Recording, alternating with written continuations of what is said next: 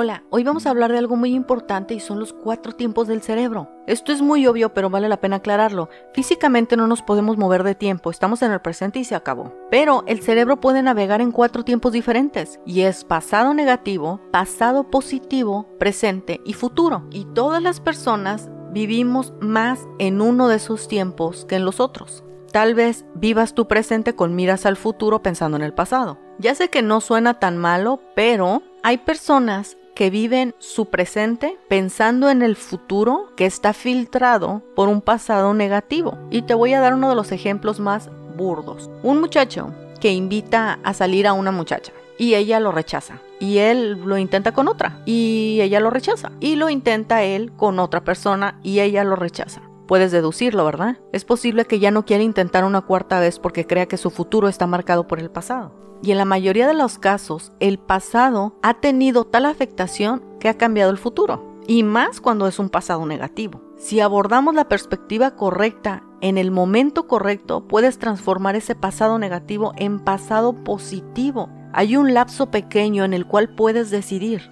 Hace mucho me comentó una amiga que ella había ido a la playa y estaba la playa pero había unas poquitas de roca. La marea estaba baja, así que se fue con otra compañera, avanzó hacia las rocas de adelante. Después muy pronto la marea comenzó a subir y se empezaron a regresar. La amiga de mi amiga estaba muy tranquila y siguió avanzando, pero a mi amiga le empezó a dar un ataque de ansiedad porque vio que el agua estaba subiendo y ella se quedó con este temor de que algo le sucediera, por todo como lo que estaba sucediendo alrededor de ella, ¿no? El agua estaba subiendo, estaba golpeando las rocas y se empezó a asustar y en un instante tuvo que decidir avanzar, porque ella tenía el control de sus emociones, sabía que si se quedaba ahí parada las cosas iban a empeorar, hasta qué punto quién sabe. Y no me refiero a que se cayera el agua, sino que nunca más volviera a atreverse a entrar en la playa. Y ese es el lapso en el que todos tenemos un poco de decisión.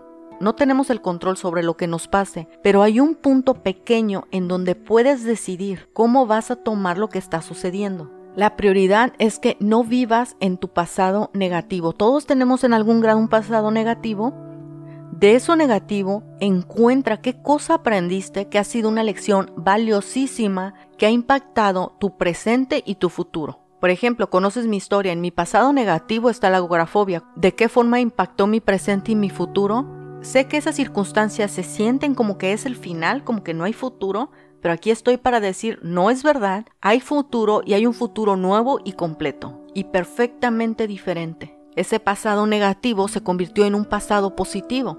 Gracias a eso puedo ayudar a las personas que están atravesando un momento de desesperanza y decirles sí se puede y se puede bien. Y entonces ese pasado negativo deja de ensombrecer el futuro. Le quitas poder al negativismo. Y cuando le quitas poder a ese pasado negativo, se lo das al pasado positivo y se convierte en una herramienta fuerte para continuar tu vida. Se convierte en una explicación.